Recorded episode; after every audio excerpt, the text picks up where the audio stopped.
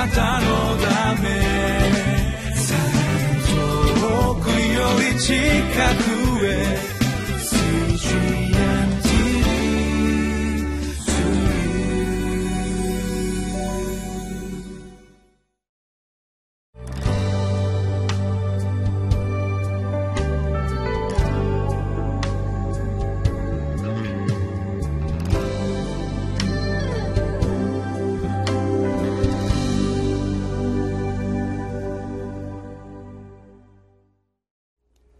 皆さんこんにちは。横浜にある堺シャローム福音教会の小山英二です。今日は10月15日。聖書箇所はエゼキエル書20章30節から39節。神と世の両方を握っていたいですか？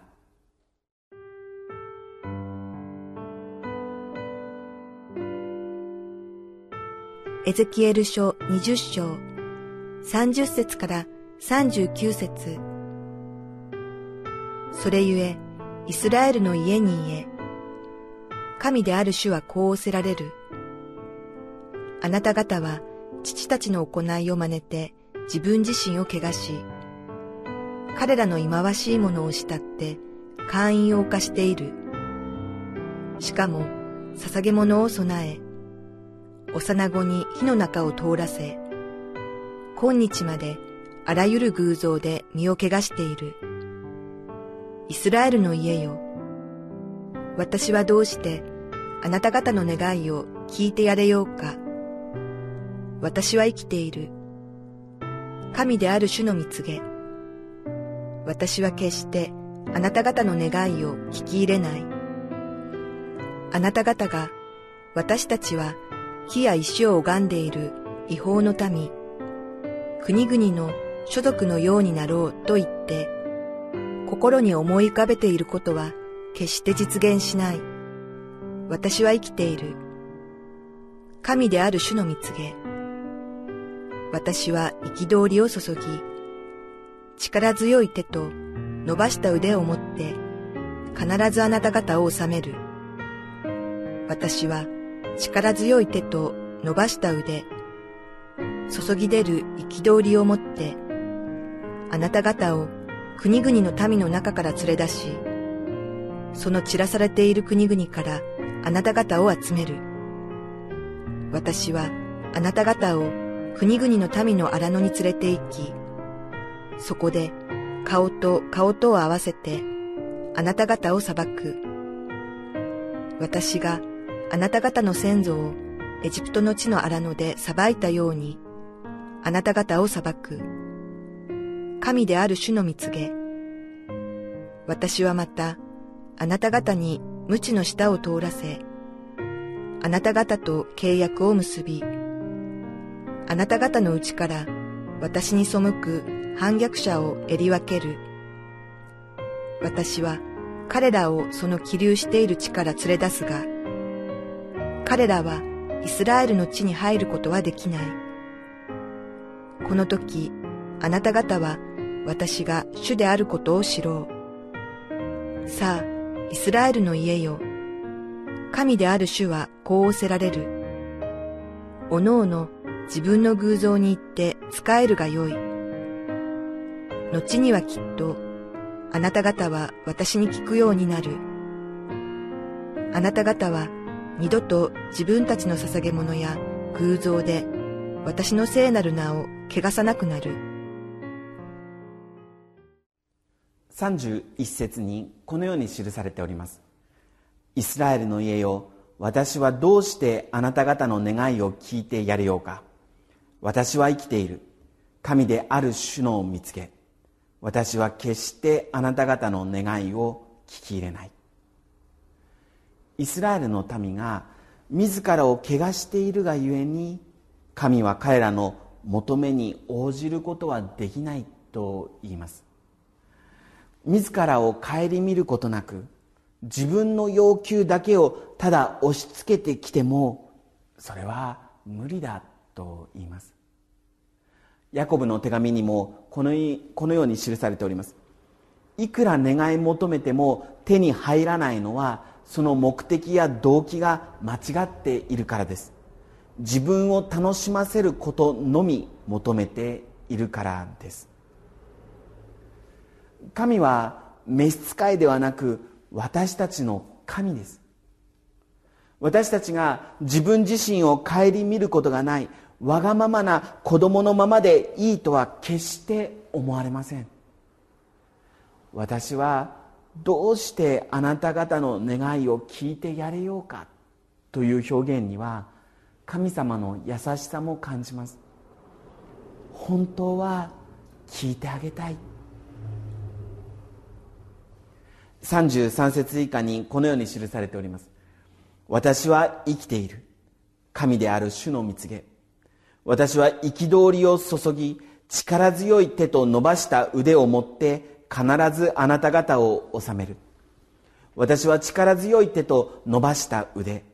注ぎ出る憤りを持ってあなた方を国々の民の中から連れ出しその散らされている国々からあなた方を集める。新聖書公開シリーズの高取先生は裁きの宣告の真っ只中で回復の希望が語られるのは驚きであると言います。主は散らされた民を国々から集め新しいイスラエルを形成されると。33節の後半部分を岩波役ではこのように訳しております。私はお前たちの王となる。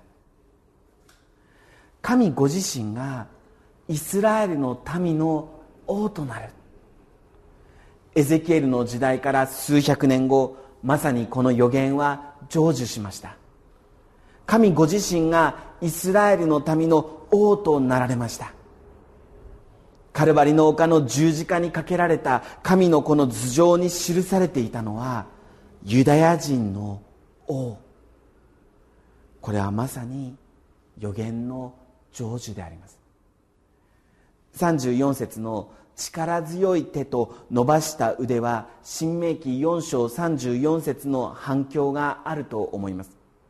あるいはあなた方の神主がエジプトにおいてあなたの目の前であなた方のためになさったように試みと印と不思議と戦いと力強い御手と述べられた腕と恐ろしい力と思って一つの国民を他の国民の中から取ってあえてご自身のものとされた神があったであろうか。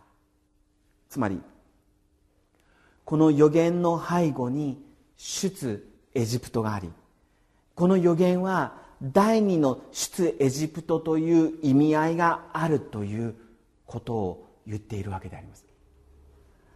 37節にはさらにこのように記されております。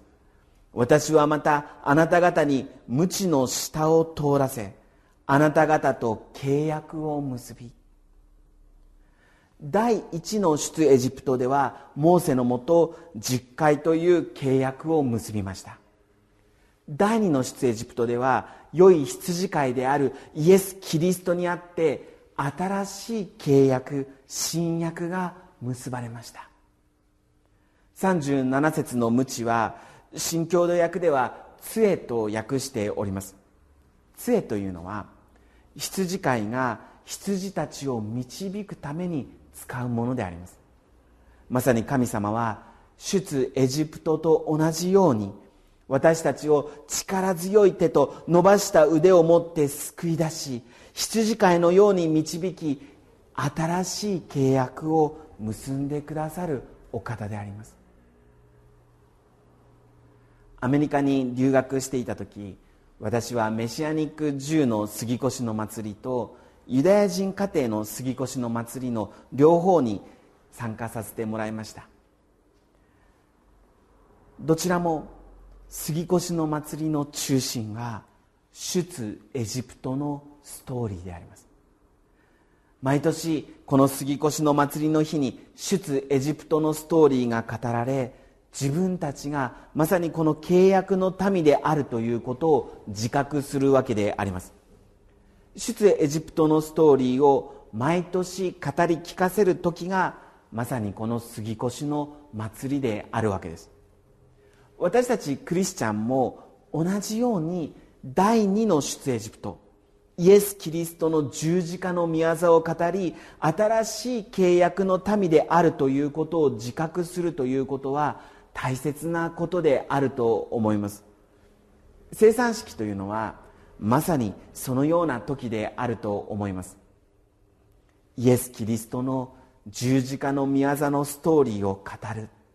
これはとても大切なことであります。いかがでしょうか？イエス様の十字架の御業を語っているでしょうか？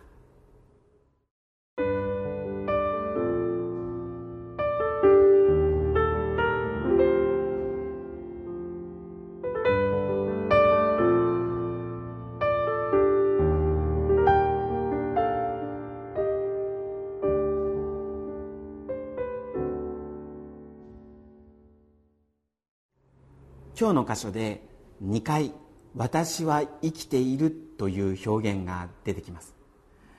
慣用表現だと思いますが聖書の神は生ける神。私は生きていると宣言される神であるということを認識することは大切なことであると思います。